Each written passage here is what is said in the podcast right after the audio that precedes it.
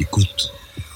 Écoute. Bonjour, mon invité aujourd'hui est Armin Arefi, euh, grand reporter au point, très grand spécialiste de l'Iran, qui a publié il y a trois ans un printemps à Téhéran. Vous documentez de façon extrêmement suivie et précise la situation en Iran sur le print ou sur les sur Internet avec euh, non seulement des reportages mais aussi des interviews. Euh, alors le printemps, là vraiment.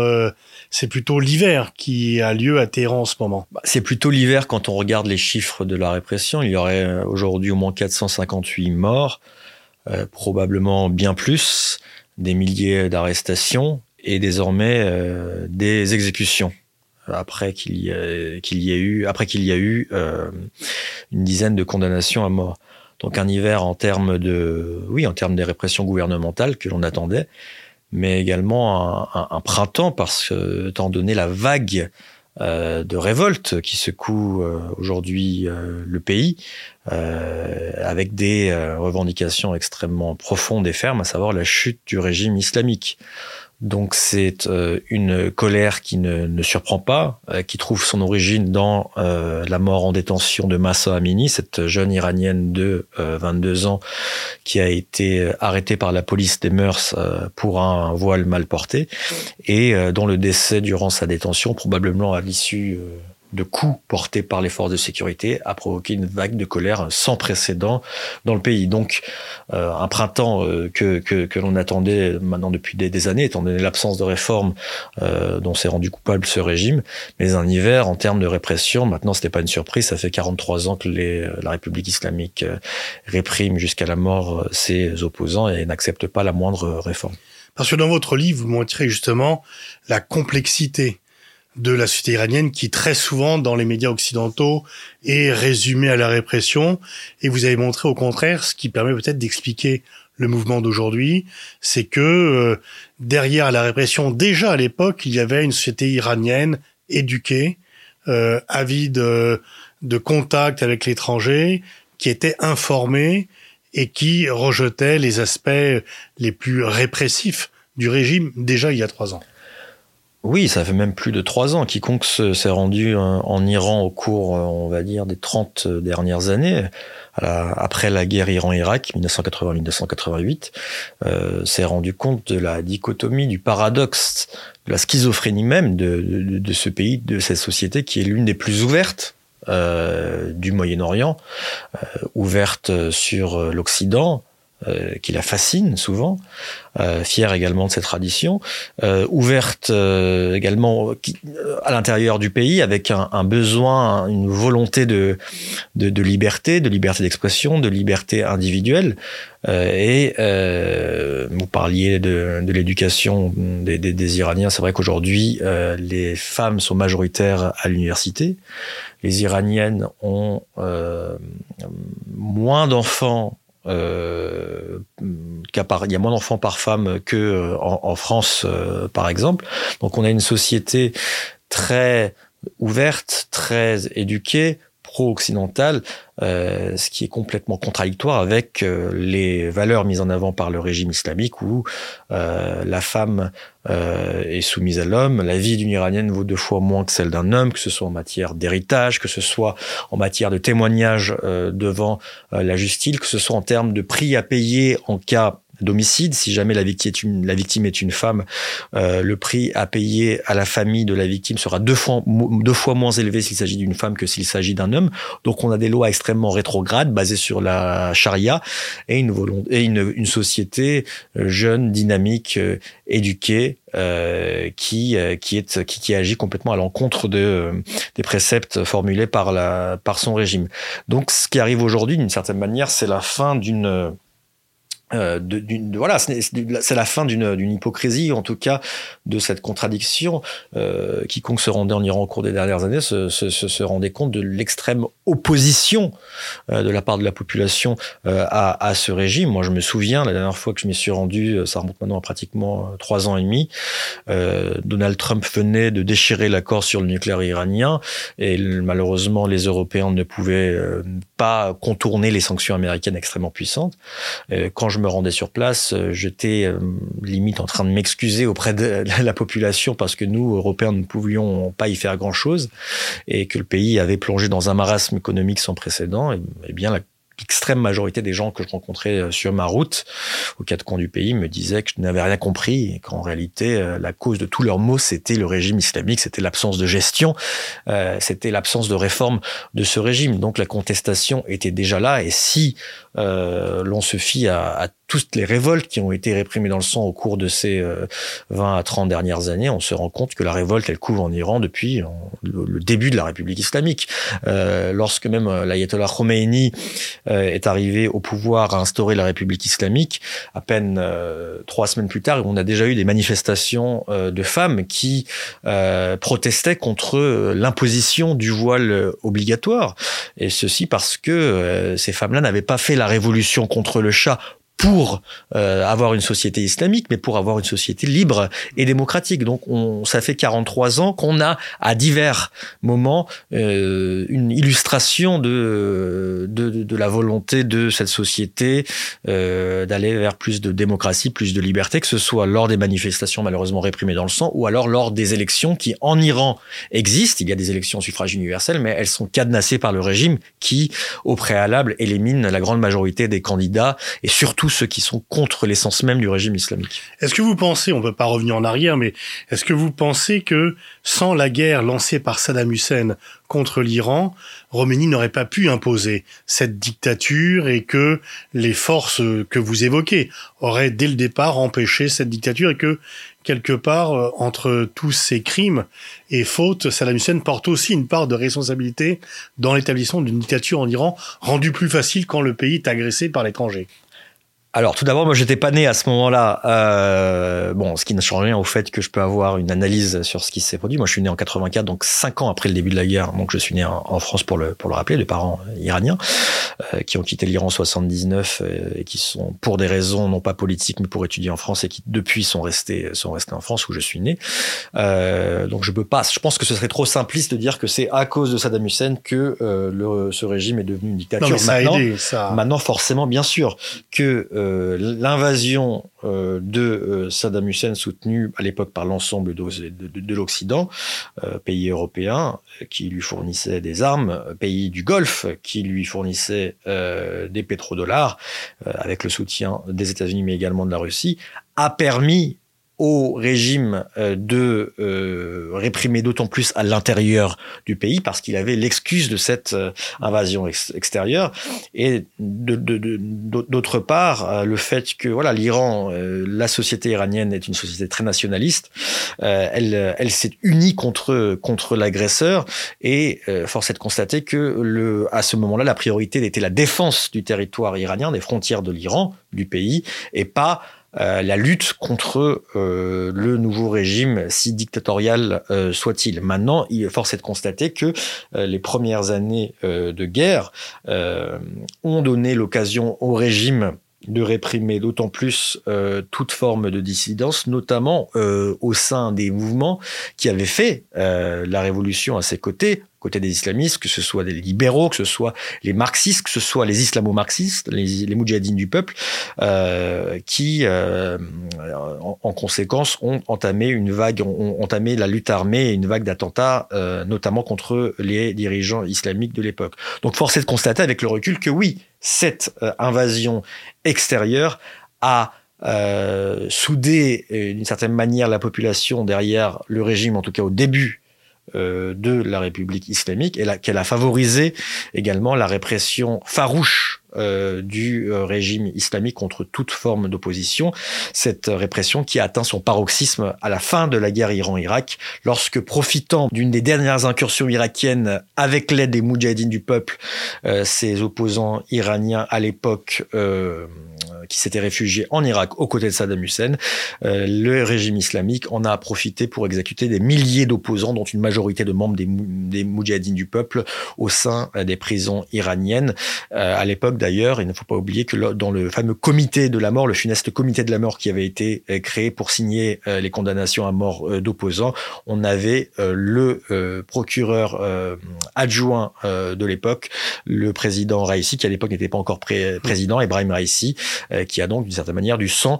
sur les mains. Il ne faut pas oublier enfin qu'à la fin de cette guerre, lors de cette fameuse vague de répression, des milliers d'opposants politiques ont été tués et que parmi eux, ceux qui étaient, notamment les femmes, qui n'étaient pas majeures, étaient violés pour ne pas accéder au, au, paradis, donc violés par leur geôlier, ce qui est tout de même terrible. Je pense qu'il est très intéressant aussi de noter euh, ce qui s'est passé euh, durant cette guerre, savoir que l'Irak, soutenu par l'ensemble euh, du monde occidental, mais également des pétromonarchies du Golfe,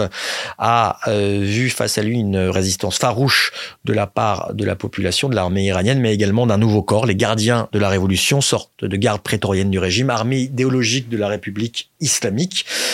et ce sont ces gardiens de la révolution qui, une fois la guerre terminée, avec des frontières inchangé en 1988, euh, en ont profité pour euh, se voir rétribuer avec, euh, en s'emparant d'une partie mmh. de l'économie du pays et que l'Iran a développé à partir de cette de la fin de la guerre Iran-Irak une, une sorte de complexe obsidional, à savoir que pour les gardiens de la révolution et pour le régime islamique, la seule façon de ne plus jamais se voir répéter ce scénario, de ne plus jamais être envahi, ce serait euh, de s'ingérer dans les affaires extérieures euh, de ses voisins, notamment ses voisins de la région. C'est à cette date que les euh, gardiens de la Révolution ont entamé leur politique impérialiste de soutien à tous les mouvements euh, anti-américain ou anti-israélien dans toute euh, la région et euh, une ingérence qui est aujourd'hui vraiment véritablement décriée et tant décriée par, par les pays voisins de l'Iran. Est-ce qu'il n'y a pas une contradiction de la part du régime de finalement permettre l'éducation des femmes tout en les discriminant et donc finalement en se constituant des gens qui vont forcément s'opposer à lui? Je pense que c'est la principale contradiction de ce régime qui a quand même permis euh, en créant notamment les universités libres islamiques un grand nombre d'Iraniennes, notamment d'Iraniennes euh, de provinces plus reculées, d'accéder à l'éducation, d'accéder à l'université et d'échapper aux joues de leurs euh, de leurs parents, du patriarcat, euh, ce qui à moyen terme a constitué, a fait d'Iran l'un des pays les plus éduqués de la région. Et aujourd'hui, on voit bien que ce sont dans les universités notamment que se nourrit la contestation contre le régime. Donc il y a clairement une sorte de contradiction, d'autant que ces femmes aujourd'hui majoritaires à l'université, dont il souhaitait qu'elles soient des femmes éduquées, mais des femmes surtout qui allaient servir leur leur à la maison sont aujourd'hui des femmes qui aspirent à euh, à jouer un rôle actif dans la société et d'avoir un, un, emploi, un emploi euh, comme euh, comme toute femme euh, dans le monde entier, notamment en Occident. Et ce sont aujourd'hui ces femmes que l'on que, que, l'on observe à l'avant-garde de, de ces manifestations. Hmm. Alors il y a un combat entre la répression et la contestation. Euh, le régime est-ce que le régime peut s'ouvrir ou est-ce que il est entré dans une logique folle de toujours plus réprimer? Et est-ce que la rivière de la colère n'est pas tellement forte qu'il sera difficile de la faire entrer dans son lit aujourd'hui? Bah, clairement, en fait, 43 ans de République islamique sont là pour nous montrer que ce régime n'est pas réformable, en tout cas qu'il ne veut pas être réformé. Il faut se souvenir du mouvement vert de juin 2009 contre la réélection contestée de Mahmoud Ahmadinejad, l'ancien ultra-conservateur à la présidence, où à l'époque des millions d'Iraniens étaient dans la rue non pas pour demander un changement de régime, mais pour demander que leur vote, en dépit euh, des restrictions des élections en Iran, soit comptabilisé. Donc cela fait maintenant, depuis peut-être 1999, première euh, vaste mouvement de contestation au sein des universités en Iran, qui déjà à l'époque avait été réprimé dans le sang, que les Iraniens sortent de façon régulière dans la rue, qu'ils sont à chaque fois réprimés dans le sang. En 2009, encore une fois, les opposants numéro un à Mahmoud Ahmadinejad étaient des enfants du régime. L'ancien premier ministre Mirossein Moussavi, candidat malheureux à la présidentielle contre Ahmadinejad, ou l'ancien président du Parlement, Mehdi euh, Karoubi. Ces deux opposants qui souhaitaient simplement que soit respectée la constitution iranienne ont été euh, étouffés, ils ont été assignés à résidence. Cela fait maintenant 11 ans qu'ils sont assignés à résidence chez eux. Donc jamais la République islamique, euh, et notamment le guide suprême, le véritable chef de l'État iranien, l'ayatollah Khamenei, n'ont souhaité que ce régime s'ouvre. Et c'est là qu'on constate vraiment la, la lutte depuis des décennies entre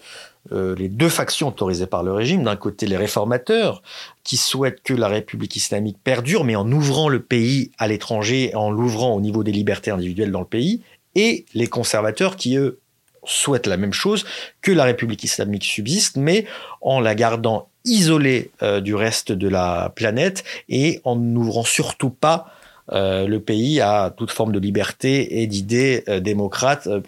provenant de l'Occident. Au fil des années, le guide suprême a éliminé peu à peu l'ensemble des forces réformatrices, alors que celles-ci, quand bien même celles-ci ne remettaient pas en cause le régime. Quand on voit les mandats successifs du président réformateur Mohamed Khatami en 1997 puis en 2001, euh, ainsi que les mandats du président euh, modéré Hassan Rouhani 2013-2017, jamais leurs promesses de liberté de, de, ces candidats qui avaient été massivement portés à la présidence par une grande participation de la population n'ont été écoutées par le guide suprême, alors que d'après moi, c'était le meilleur moyen de maintenir la stabilité de la République islamique, donc de ce régime, euh, d'autant qu'à l'époque, la population ne souhaitait pas de révolution. Pourquoi? Parce qu'ils ont déjà fait une révolution contre le Shah, contre un dictateur soutenu par l'Occident il y a 43 ans. Ils ont eu pire avec la République islamique. La guerre, euh, ils l'ont connue euh, avec l'invasion de Saddam Hussein. Donc pendant 20 années au moins, les Iraniens qui étaient traumatisés et par la guerre et par les lendemains difficiles de la révolution voulaient avancer dans la paix, dans la stabilité, dans la stabilité, sans révolution. Or, jamais le guide suprême et les forces conservatrices qui l'incarnent n'ont été prêtes à la moindre concession vis-à-vis de la population iranienne. Voilà pourquoi aujourd'hui, c'est un trop-plein, c'est un ras-le-bol, et il me semble difficile que cette colère s'éteigne, à moins qu'il y ait une, réforme profonde du régime euh, qui n'arrivera pas. Qui n'arrivera pas pourquoi? Parce que le port du voile euh, obligatoire, donc le port obligatoire du voile en Iran, c'est un des fondements même de la République islamique, c'est un des fondements même de son identité, c'est l'un des derniers signes euh, concrets euh, de son islamité, et au même titre que l'anti-impérialisme américano-sioniste comme il l'appelle, ce sont des fondements de la révolution ou alors de la lutte ou pardon de l'aide aux opprimés. Ce sont des fondements idéologiques du régime qui sont sa raison d'être et sur lesquels il ne peut pas reculer parce que le jour où il recule là-dessus, il est fini, il est mort. Donc on voit mal la population renoncer à aujourd'hui sa revendication principale qui est la chute du régime islamique et de l'autre, ce même régime qui est engagé depuis des années dans une fuite en avant, reculer. Donc malheureusement, on est dans une confrontation, on est dans une impasse qui va se poursuivre jusqu'à ce que un camp l'emporte sur l'autre. Or, aujourd'hui, le, problème principal est que euh, les armes, elles sont du côté du régime et on a vu qu'il n'hésitait pas à les utiliser contre sa propre population. Est-ce qu'on pourrait voir une sorte de bacharisation euh, du régime et euh, un régime qui est contesté se met Déjà, la répression est très forte. Vous avez évoqué les chiffres et vous avez aussi évoqué dans un article, un interview, les chiffres des morts du côté des forces de sécurité. Donc, est-ce qu'on est au bord de la guerre civile? Je pense qu'on est véritablement au bord de la guerre civile et que d'une certaine manière, le régime le souhaiterait. Quand on voit les armes lourdes qui ont été utilisées contre les populations, notamment dans le Kurdistan iranien, à l'ouest du pays, ou dans la région, euh, autre région périphérique du Sistan-Baloutchistan, contre l'ethnie balouche sunnite dans le sud-est du pays, où plus de 100 personnes ont été tuées en une seule journée, c'était le dernier vendredi du mois de septembre, on sent qu'il y a une volonté euh, des forces répressives du régime et donc des autorités iraniennes de pousser à la radicalisation des manifestants pour mieux les réprimer. La situation est pour l'instant différente dans les grandes villes du pays où Certes, il y a eu des morts, des morts sauvages, y compris euh, de mineurs, d'enfants, mais ce, cette répression a surtout été euh, exercée par le biais d'armes euh, de chasse comme tir à la chevrotine, des billes de plomb qui, si elles ont fait des morts et ont été utilisées à bout portant, ne, ne sont pas encore de la même échelle que celles qu'on peut observer dans les régions périphériques. Donc on sent une volonté des autorités de pousser à d'autant plus de radicalité euh, en utilisant des armes lourdes, mais également en exécutant des manifestants. Il y a au moins deux manifestants qui ont été exécutés euh, au cours des euh, cinq derniers jours. Après des procès très rapides. Euh. Après des procès expéditifs où ces accusés n'ont pas eu le droit à, des avocats et, ont, le plus souvent réalisé des aveux sous la torture. C'est une pratique courante de la part des autorités islamiques. On sent une volonté de pousser la population davantage de colère pour la réprimer plus facilement. Maintenant, la question... Néanmoins, ce qui est frappant, c'est qu'au bout de 400 morts, des arrestations, 400 morts plus les blessés, plus les arrestations, plus les violences, la contestation ne semble pas faiblir. Bien au contraire, on a l'impression que chaque mort suscite plus de contestations. Oui, exactement. On sent que toutes les occasions sont bonnes pour manifester, si je puis dire, et que, comme vous le dites, chaque mort euh,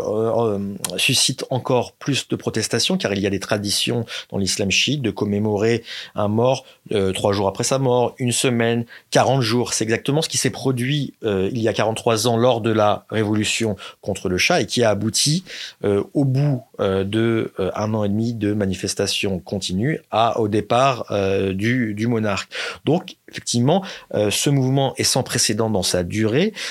Au contraire des précédentes manifestations, que ce soit en novembre 2019, elles avaient duré euh, six jours, malgré euh, des centaines de morts presque 1500 d'après certaines sources, malgré euh, la répression de plusieurs centaines de morts en, à la fin 2017-2018, malgré les 150 morts en 2009 lors d'une révolte qui avait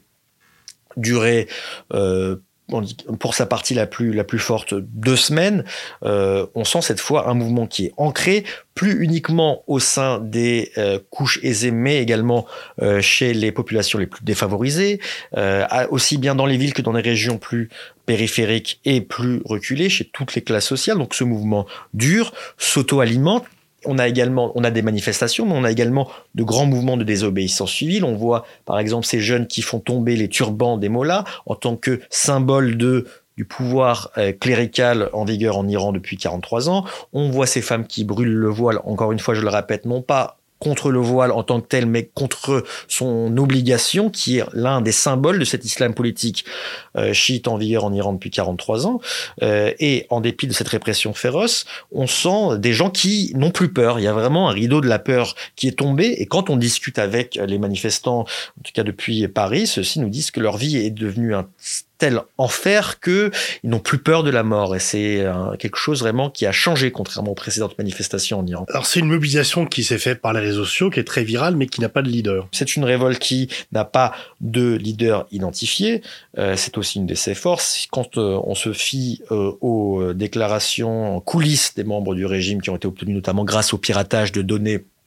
de l'agence de presse des gardiens de la Révolution qui s'appelle Farce News, on se rend compte justement de l'embarras des autorités et des responsables sécuritaires qui n'arrivent pas à mettre fin à cette révolte justement parce que il n'y a pas de leader identifié. Ça fait 43 ans que euh, les autorités n'autorisent pas la moindre euh, distension, euh, dissension au niveau politique en Iran, n'autorisent pas de véritables partis politiques autres que ceux qui sont euh, permis par le régime et donc qui reconnaissent la République islamique en tant que telle. Et malgré tout, on a des conseils de quartier, on a des conseils euh, de ville, des groupes comme par exemple les jeunes de Téhéran, les jeunes d'Ardabil au nord-ouest, les jeunes du Sistan Baloutchistan dans le sud-est, qui se réunissent et qui appellent un instant T à manifester à telle heure, euh, tout à coup dans la rue, des manifestations extrêmement vives euh, qui rassemblent un grand nombre de personnes et qui s'achèvent au bout de 10-15 minutes avant de recommencer un autre endroit, dans une autre ville, et qui sont et qui grâce aux réseaux sociaux, grâce euh, aux smartphones,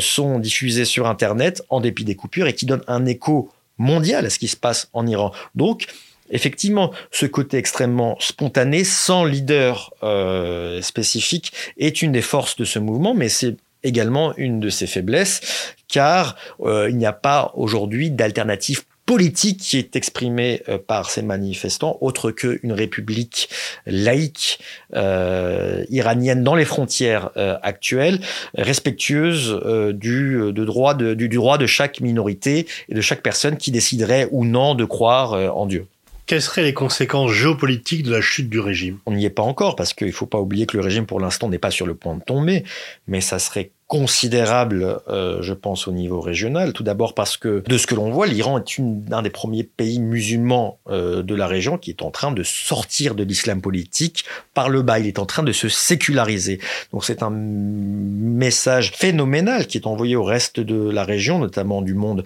arabe, qui, pour l'instant, en tout cas, n'en est pas jusque-là. Moi, j'ai tendance à dire que les, les Iraniens ont réalisé leur printemps perse en 1979 en se débarrassant euh, d'un euh, dictateur euh, soutenu, moderne certes, mais, mais, dictateur n'autorisant pas la moindre voix discordante soutenue par l'Occident et donc ils ont obtenu la fin en 1979. Ils ont également connu un hiver, plus qu'un hiver, 44 décennies d'hiver islamiste car c'était la force la plus organisée et incarnée par un leader qui était l'ayatollah Khomeini qui s'est emparé du pouvoir, qui a ensuite eu forte affaire avec avec quatre années de pouvoir religieux renforcé par, comme vous l'aviez dit tout à l'heure, euh, une guerre imposée euh, de l'étranger. Donc ça aurait des conséquences euh, par rapport à tous les autres pays musulmans et notamment arabes de la région. Ça aurait également des conséquences en termes d'axe régional. On a beaucoup parlé au cours des dernières années de cet axe formé d'un côté par l'axe chiite formé par euh, l'Iran euh, qui euh, a, étendu son influence profitant des erreurs américaines jusqu'à l'Irak et jusqu'à la Syrie. Et l'Iran faut pas oublier que ça a été un des principaux pays à soutenir Bachar el-Assad dans la répression mm. féroce de son propre peuple. Et ceci va jusque au Liban avec la principale réussite entre guillemets de l'Iran au cours de ces 40 dernières années à savoir la création et l'essor du Hezbollah. En tant que mouvement euh, politique libanais sans, qui est un peu le faiseur de roi aujourd'hui en Liban et sans lequel rien ne peut se faire euh, au sein du gouvernement, euh, et ceci jusqu'au Yémen avec le soutien moins affirmé mais tout de même présent des Iraniens aux côtés de la milice chiite Houthi, du groupe le, rebelle Houthi, qui est engagé depuis maintenant sept ans dans une guerre dans une guerre féroce contre euh, l'Arabie saoudite euh, et qui a réussi, euh, au bout de cette année, à transformer ce conflit dans lequel s'étaient engagés les Saoudiens et qu'ils pensaient terminer en deux semaines dans un véritable bourbier. Donc, clairement, la chute de ce pouvoir islamique signerait l'arrêt de mort, même si on n'en est pas là, de cet axe Téhéran, Bagdad, Damas, Beyrouth et jusqu'à Sanaa euh, au Yémen. Et, euh, et cela serait forcément vu d'un très bon œil par aujourd'hui les principaux rivaux euh, de régionaux de l'Iran, en tête desquels figurent l'Arabie saoudite et Israël, qui d'ailleurs unis par cette détestation, cette rivalité commune vis-à-vis de la République islamique d'Iran, se sont rapprochés, comme on le sait, au cours des dernières années. Ça a donné lieu à ces fameux accords d'Abraham, notamment entre aujourd'hui qui se sont cristallisé euh, avec cet accord entre euh, Israël, les Émirats euh, arabes unis et Bahreïn, sans parler bien sûr du, du, Maroc, mais qui pourrait au cours des prochaines années, surtout au moment du décès du roi d'Arabie saoudite Salman, se transformer en véritable coup de maître avec un accord entre Israéliens et, et Saoudiens. mais voilà, on n'en est pas encore là. Mais clairement, les retombées, ce qu'on a tendance à dire aujourd'hui, c'est vrai que l'Iran, la République islamique d'Iran, représente la première victoire euh, de l'islam politique à la tête d'un pays. Euh, il serait normal d'une certaine manière, en tout cas c'est ce vers quoi euh, on va aujourd'hui en Iran, que ce soit, ça constitue euh, aussi, aussi bien la première victoire de l'islam politique que sa première défaite et le début de la fin pour cette tendance qui a du, quand même du plomb dans l'aile, même s'il reste une force, l'islam politique reste une force importante, euh, notamment euh, de mobilisation et d'opposition dans beaucoup de pays euh, euh arabes et, et, et, du Maghreb. Mais on sent que depuis, au cours de ces dernières années, notamment depuis ce qu'on a appelé les contre-révolutions de 2007, c'est une force qui n'a plus le vent en poupe. On l'a vu en Égypte avec le coup d'État militaire contre les frères musulmans Mohamed Morsi. On l'a vu également en Tunisie avec le qu'on a appelé le coup de force populaire euh, du président euh, Raïs Saed. On, l'a vu également, euh, et donc au détriment du mouvement tunisien islamiste Narda. On l'a vu également en au Maroc avec la défaite électorale euh, du euh, PJD, euh, même si bon, la, donne est un peu différente au Maroc avec ce qu'on a longtemps appelé les islamistes de Sa Majesté. Mais force est de constater en tout cas qu'ils ont perdu un grand capital populaire de ce qu'ils avaient engrangé au cours des dernières années, ce qui est d'ailleurs également le cas de Narda. Donc c'est vrai que l'on constate quand même un recul de cette tendance islam politique, même si encore une fois l'islam politique sunnite et l'islam politique chiite avec un véritable clergé sont deux tendances quand même assez, assez différentes. Merci Armin Arifi pour ce tour d'horizon, cette lucidité sur la situation en Iran et on peut vous lire euh, chaque semaine dans Le Point ou sur euh, votre blog. Merci de m'avoir reçu, merci à vous.